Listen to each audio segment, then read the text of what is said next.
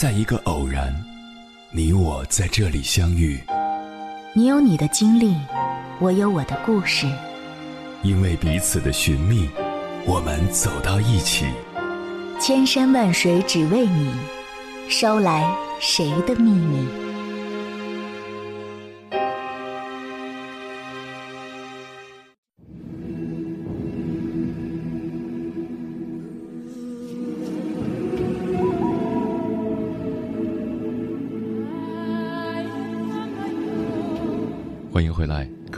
夜行者，这里是正在陪伴你的中国交通广播，千山万水只为你，深夜不孤单。我是迎波，绰号鸭先生。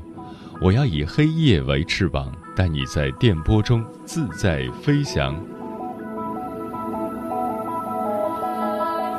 人生苦短，且只能活一次，我们一定要学会放过自己。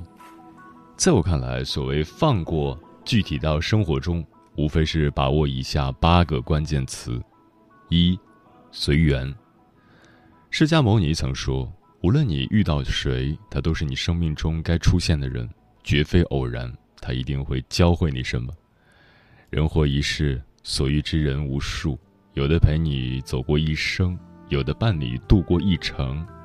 伤害你的人，带给你成长。帮助你的人，带给你温暖。你永远无法预料身边的人会陪伴你多久，也没办法强求和任何人的关系。你唯一能做的，就是珍惜每一段缘分，不为难别人，也不委屈自己。得之我幸，失之我命，聚散离别，都是最好的安排。二，尽力。年轻时，我们都以为凡事只要拼尽全力，总会得到想要的结果。随着年龄渐增，才明白，这世上总有些坎儿难以迈过去，也不是所有的事情都能够如己所愿。你只是个凡人，没有三头六臂，也不会七十二般变化，你不可能什么样都能够做到最好。不要给自己过高的目标，也不要太高估自己的能力。压力是一种动力，但是当压力超出了承受的范围，你会被压垮的。有句话说的很对：凡事先尽人事，再尽人事，然后再听天命。关键时刻努力过，尽力过，剩下的交给天意就好。你只需记得，路走不通的时候，必定还有桥可以过。三。看淡。佛家里提到，人生有八苦：生、老、病、死、爱别离、怨长久、求不得、放不下。人的大多数痛苦，不过是因为自己心中的执念太深，放而不舍，失而不甘。仔细想想，所有的烦恼，追根究底，其实都来自于三件事：别人的事，自己的事。老天的事，若想活得通透，就要学会不纠结自己的事，不插手别人的事，不忧思老天的事。有心者有所累，无心者无所谓。世事大梦一场，看淡，再无烦忧。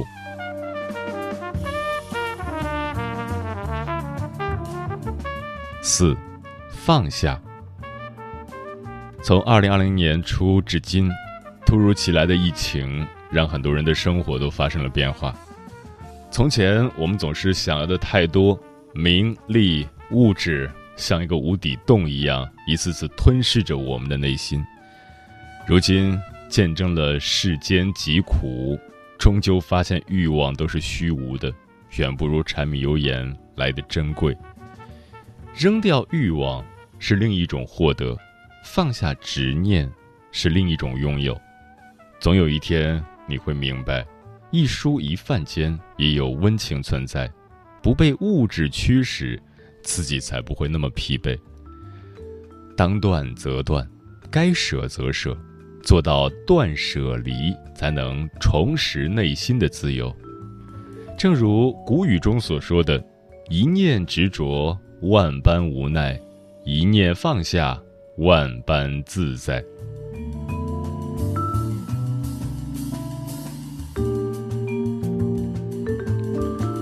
五，宽容。一杯水里混入了一滴墨，整杯水的颜色都会有改变。但这滴墨若是落进了大海中，却看不出有任何变化。你的心有多大，快乐的空间就有多大。人之所以活得太累，就是对过往抱怨不休；生活之所以没有改变，就是因为你总是往后退，然后永远活在过去，永远回不去，永远。无法向前看。要明白，每一个无法释怀的今天，都将成为你耿耿于怀的昨天。境由心造，物随心转，不再计较，宽容别人，也是宽容自己。睡前原谅一切，醒后又是新生。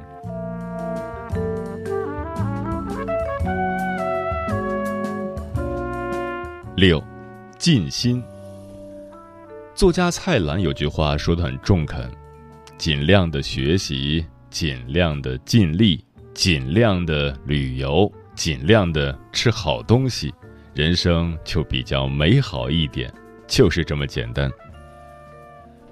人到中年，逐渐回归平静的心态，以一颗平常心看待世间万物。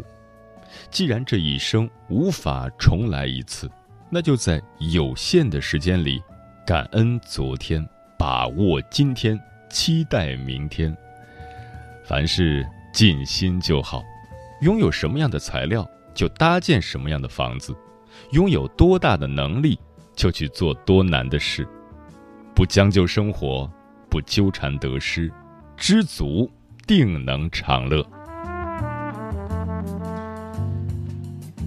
七，接纳。有多少人终其一生都不愿接受自己的平凡，也始终痛恨自己的不完美？但其实世上百分之九十的人都是普通人，你没办法让所有人都喜欢，也无法对得起每个人。谁不是在试错中成长？承认不够完美的自己，本来就是人生的必修课。与自己和解。才是给生活最大的诚意。唯有接受命运安排的鸡毛蒜皮，才会有成长之后的诗和远方。好好爱自己，来人间这一趟，总要低头看看脚下，可也别忘了抬头看看星空。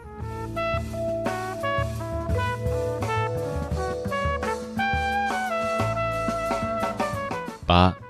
简单，因为人生太复杂，所以要在复杂中活得简单；因为人生即苦难，所以要在苦难中活得快乐；因为人生太无常，所以要在无常中活得乐观；因为人生太多禁锢，所以要在禁锢中活得洒脱。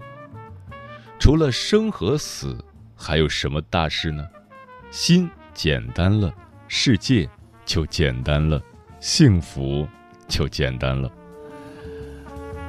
总之，只有放过自己，不沉溺于过去无法自拔，才能生活轻松，过得不累；只有放下过往，不让回忆成为累赘占据心灵，才能内心自在，活得洒脱。作家马德在《当我放过自己的时候》里面写道。一个人活得幸福不幸福，一要看是不是能睡着，二要看是不是想醒来。能睡着说明心安，此前问心无愧；想醒来说明心美，当下正是所要。人生也不过是这六字的快活。往后余生，尽心对待生活，尽力面对挫折。尽己所能，寻觅每一份幸福感，放过自己，就是对人生的成全。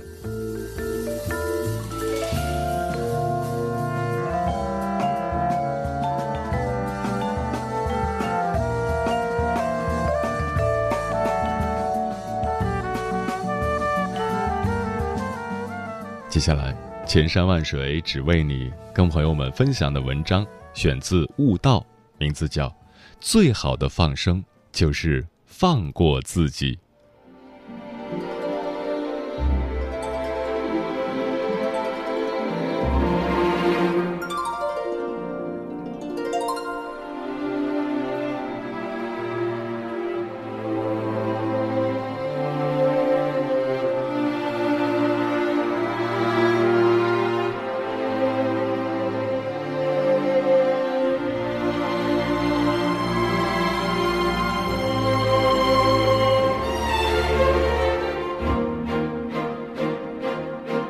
试问诸君，当放下不再只是一句鸡汤式的口号时，我们要如何做才能真正放过自己？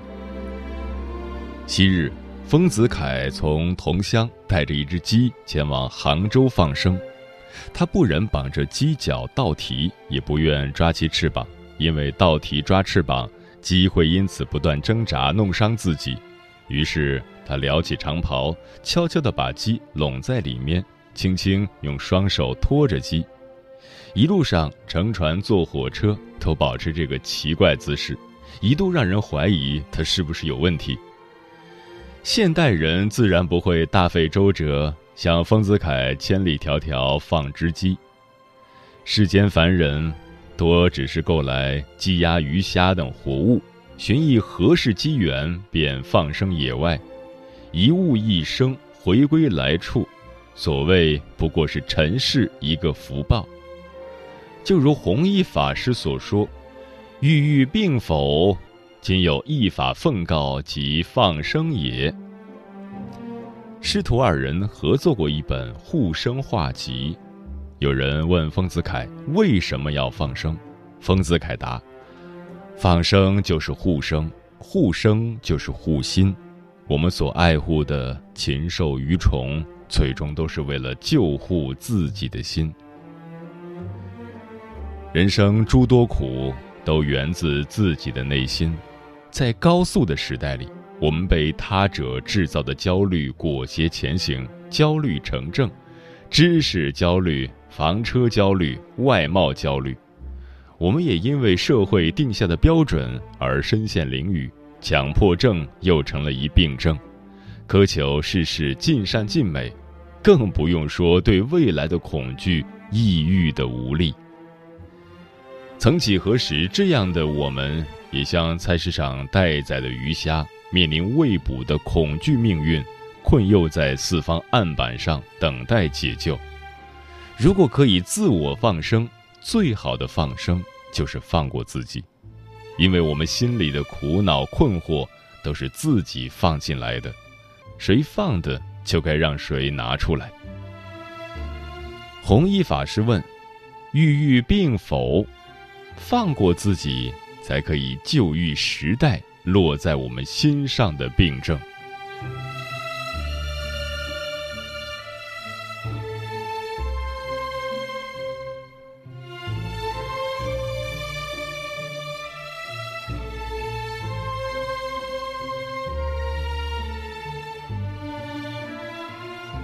每个人应先找到放过自己的理由。当放下不再是一句鸡汤的口号时，放就没那么简单了。它必定有缘由、有过程，还有结果，是一个闭环的动作。就如放生，最初的缘由可能是人们为了求福免灾。为何放过自我，也该有一个理由。白岩松二十九岁破格提拔，三十二岁主持奥运会，声名高涨，拿了许多奖。本该踌躇满志，但他却一片茫然，茫然无措，便裹足不前，求在原地。这是他自我放生的理由。为找寻一条正确的道路，他自我下岗寻找答案。他休息了一年，读书闲逛，不断的从中寻求答案，最后。他从曾国藩的书里找到答案：花未全开，月未圆，才是最好的状态。他有能力能做新闻、娱乐、体育，但他在思考什么能做，什么不能做。因为这么多条路，不是所有的都能做好。他无法做到一个尽善尽美的主持人，他适合新闻，也能做好新闻。他说：“人在年轻时，特别容易在奔波中产生一种感受，一切我都应该得到，只要有哪件事儿有点欠缺，心里就特别不舒服。其实，缺陷是完美的重要组成部分。这个世界上没有完美。”当他找到根源时，真正释怀，放过求完美的想法，找到适合自己的道路。一年后，白岩松复出，成为《时空连线》《中国周刊》《新闻会客厅》三个栏目的制片人。放意味着放弃，可能是放弃目前生活的状态，放弃困扰自己的情绪，放弃正在纠结的问题。但我相信，每个人。都有放过自己的理由。人生从没有水平风浪的生活，或多或少，我们总会遇到一些困局。所有的困局都有根源，找到它，就需要诚实的面对自己，然后学会释怀。只有可以坦诚剖析内心，才会找到自己放生的理由。这是放过自己的第一步。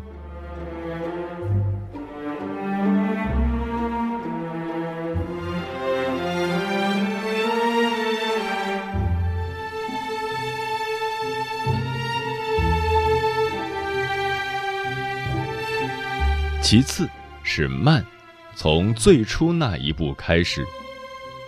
每到佛诞日，丰子恺就会带着家人浩浩荡荡地前往河边放生。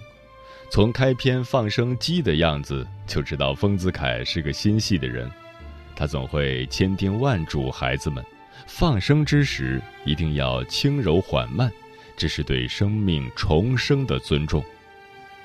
慢是老生常谈的话题。在如今焦虑遍地的当下，我们比以往任何时候都需要它。我们太容易把总结自己的权利交给网络。微博女孩告诉你身材就要纤细，知乎精英告诉你拿不到一万月薪就是失败者，甚至二十二岁毕业八年买房，三十岁成家立业，大众媒体都替你规划好了一生。于是，我们学历焦虑、外貌焦虑、房车焦虑、知识焦虑。焦虑的人很难放过自己，因为他们总是在急躁地追逐他人的目光。譬如，面对知识焦虑，陈丹青就为我们指了明路。当他看到许多局部的观众在面对艺术产生的无知而焦虑时，他说：“不要为无知焦虑。”归根到底，我们都是从很浅的无知的状态开始，慢慢变成后来的自己。就如欣赏现代、后现代的艺术，每个人都是从无知的状态开始慢慢学习的。学习古希腊、埃及的艺术，到文艺复兴的宗教艺术，直到你了解了摄影术的出现，机械复制时代来临，这时你才会理解。只求画得像的传统艺术已经终结，更多的实验艺术在兴起，你才会看懂达利画的扭曲时钟、杜尚的小便池、毕加索的立体方块和马蒂斯的色彩。从最初的第一步慢慢开始，是普世的方法论，但焦虑的人们往往急切于一步登顶。又瞧不上最开始的那一小步，就像没打好地基的楼房被架在半空，欲倒不倒，这样如何不焦虑呢？当我们寻找放过自己的理由，第二步是先慢下来，回溯到最开始的一步。人生一程有一程的快乐，别为他人焦虑，放过自己，踏实的做好当下的事情。时间自然会给你答案。就如于世存先生说的那句话：“年轻人，你的职责是平整土地，而非焦虑时光。你做三四月的事，在八九月自有答案。”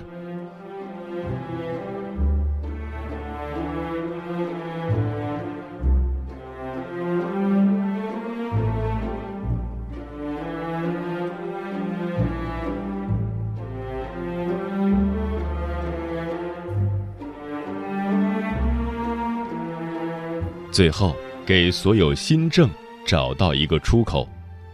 放生是有讲究的，印光法师写道：“买物放生与布施同，需善设法。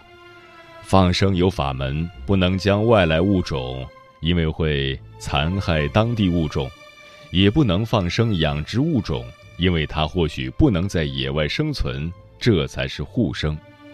所以放生要找到一个合适的地方去安放新生的生命，自我放生也同理。”我们需要给自己的心症找到一个出口。李安成名之前，在家当了六年家庭主夫，那段时间里，与自己和解就是他的放生，做菜就是他的出口。李安赋闲在家，靠着妻子微薄的薪水度日，电影梦破灭的同时，也失去男人的自尊。他主动承担了家务，日复一日。家事的琐碎也耗尽了他的精力，吞噬了他的自尊心。他甚至一度想改行学电脑。此时，他最不该纠结于面子，而应与自我和解。他的电影寻到新出口。日复一日在厨房里，他爱上了做菜。他每天都精心挑选食材，认真烹煮。后来厨艺大进，丈母娘夸道。你这么会烧菜，我来投资给你开馆子好不好？李安在厨房找到了出口，终于自我达成和解，赢得了别人的尊敬，之后一举成名。他在一部影片中拍了一段做饭的镜头，其细腻熟练和别致的特点远胜美食纪录片。那正是他六年厨房生涯的凝练和调和出来的味道。放过自己，与自我和解，需要一个出口，才能在这落魄的时刻拯救自我。每个人的一生都会遇到许多困局，或是事业低谷、感情挫败，人生波折如跌入静寂黑夜。但热爱可以与其为敌，可安放自我，治愈生命。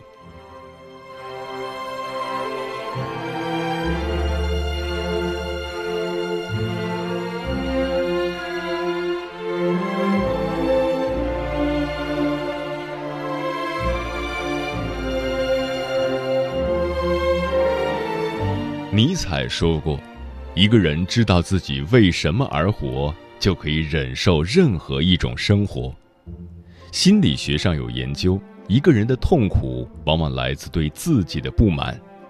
就像王小波所说的：“人的一切痛苦，本质上都是对自己无能的愤怒。”人生不如意事十之八九，当我们最终能接纳自己时，才算最好的放生。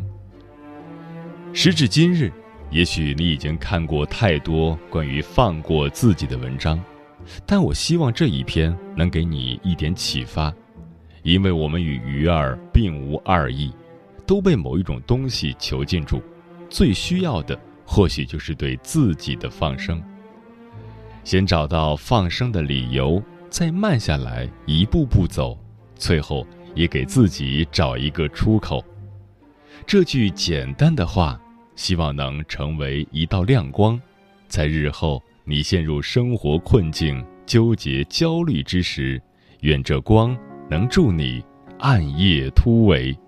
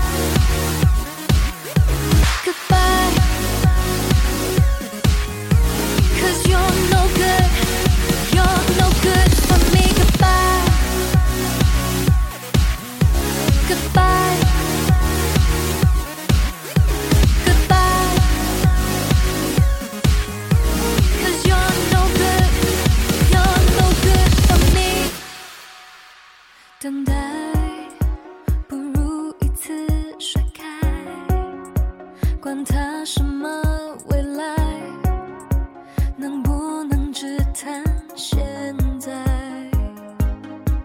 傻女孩。谁说？